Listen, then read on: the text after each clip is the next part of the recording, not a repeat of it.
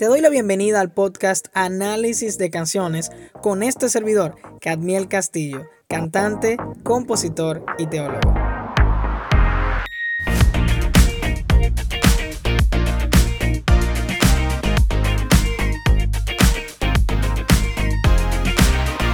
En lo que va de este año, lamentablemente he tenido en varias ocasiones ataques de ansiedad y estrés. Y me podrías preguntar, ¿Los hijos de Dios experimentan eso?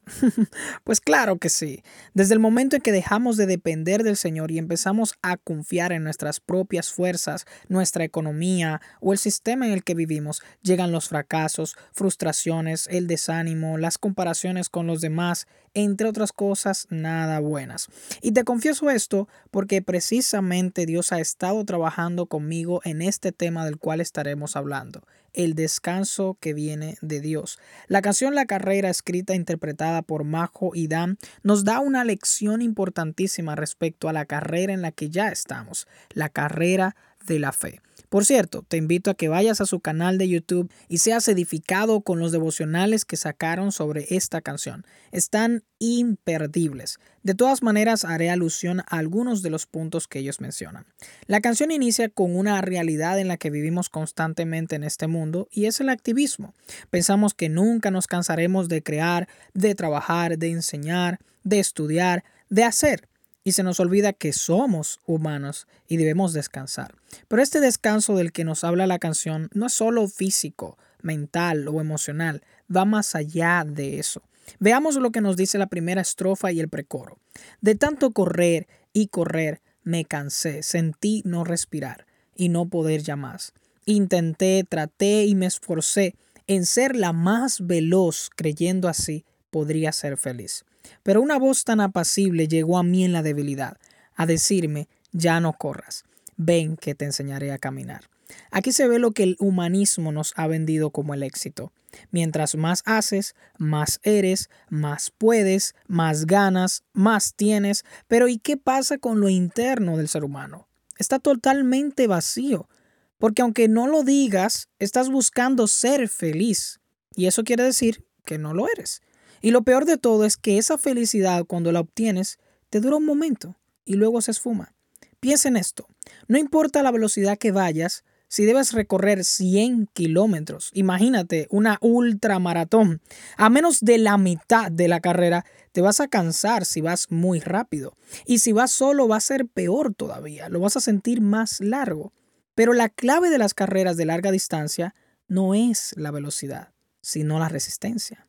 Lo mismo pasa con nuestras vidas.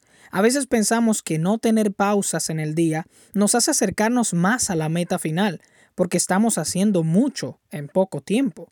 Pero eso se convierte en un engaño para nosotros, porque no necesariamente estamos haciendo lo que Dios quiere que hagamos. Ahora imagínate que en vez de correr los 100 kilómetros, caminaras y que no estuvieras solo, sino acompañado de alguien. Todo cambiaría, ¿no? Pues eso es lo que Majo y Dan nos están tratando de explicar con estas letras. Veamos lo que nos dice la segunda estrofa para seguir avanzando. Me caí y ahí entendí cuán equivocada estaba en mi forma de vivir. Tratando de ganar, perdí de vista lo más importante de mi existir. ¡Wow! En palabras de Majo, el correr la carrera equivocada te saca automáticamente de la carrera correcta que Dios tiene para ti. Y esa es la carrera de la fe. Es aquella que no es contra otros, sino con otros. Que no es siempre pública, pero sí sucede siempre en el lugar secreto. No es motivada por números, sino por la fidelidad y por el amor. Tiene un fin y una esperanza, que es Cristo Jesús. Y esto se conecta de forma perfecta con el coro de la canción y la última estrofa que dice, la carrera de la fe no es la que trata de velocidad, es aquel que se detiene por alguien más que podrá avanzar. Ven a caminar, ven a descansar, puedes descansar.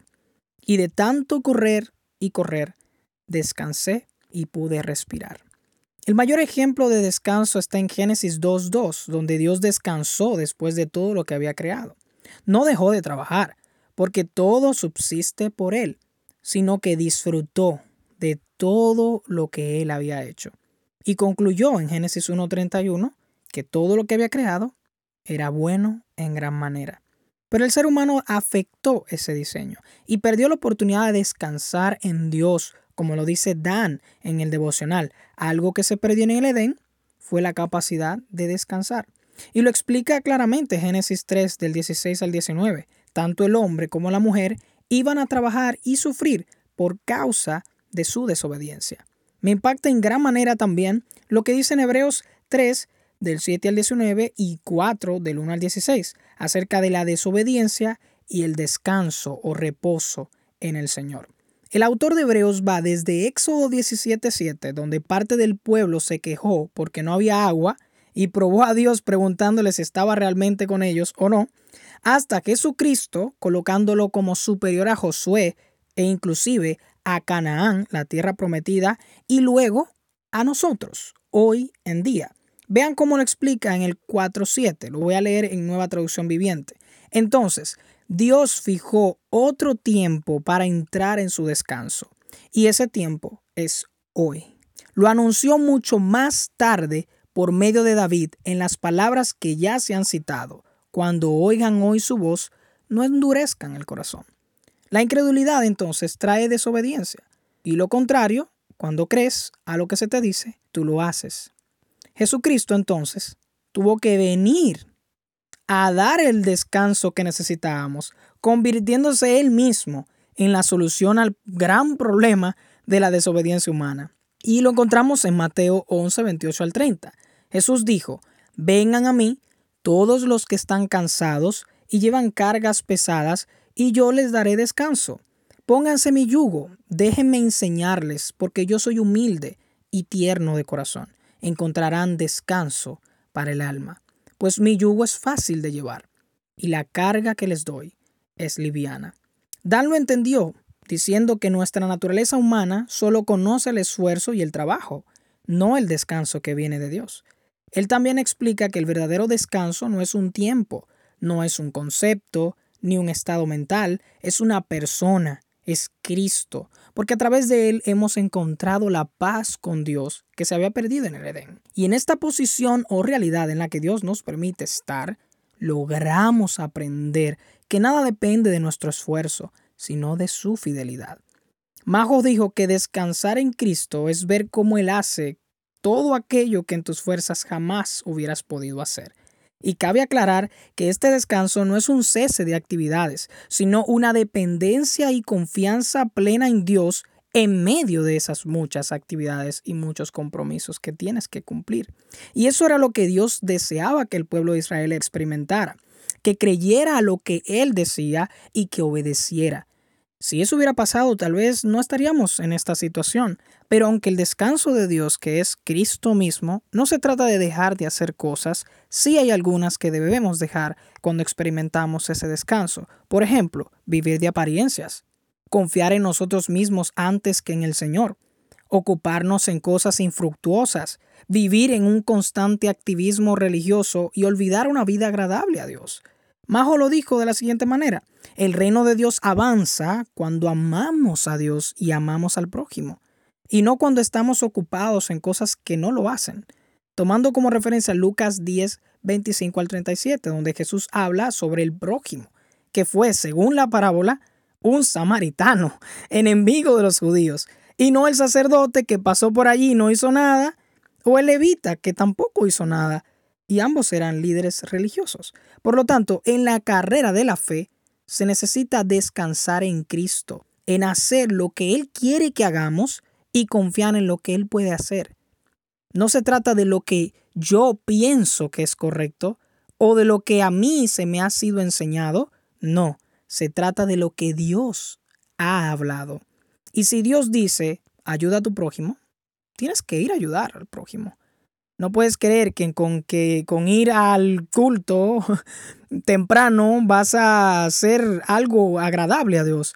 Si ves a una persona que necesita de tu ayuda, tienes que ayudar a esa persona. Así que la religiosidad es un punto negativo cuando se trata de uno hacer lo que Dios quiere que uno haga. Y recordemos que en esta carrera no hay un número de llegada tampoco. Llegué primero. Bueno, felicidades. La clave en esta carrera de más de 100 kilómetros es llegar a la meta No importa cuánto tiempo te tome. Por eso puedes caminar, puedes detenerte, descansar junto con otros que también lo necesitan. Es decir, que no se trata de llegar primero, sino de que todos lleguemos a disfrutar de Cristo en total plenitud. Espero que a partir de ahora no solo cantemos la canción, sino que también pongamos en práctica su mensaje. Escuchemos y creamos a lo que Dios nos ha hablado, porque de esa manera podremos hacer lo que Él quiere que hagamos y, por supuesto, descansar en lo que Él está dispuesto a hacer por nosotros. Hasta el próximo episodio con más análisis de canciones.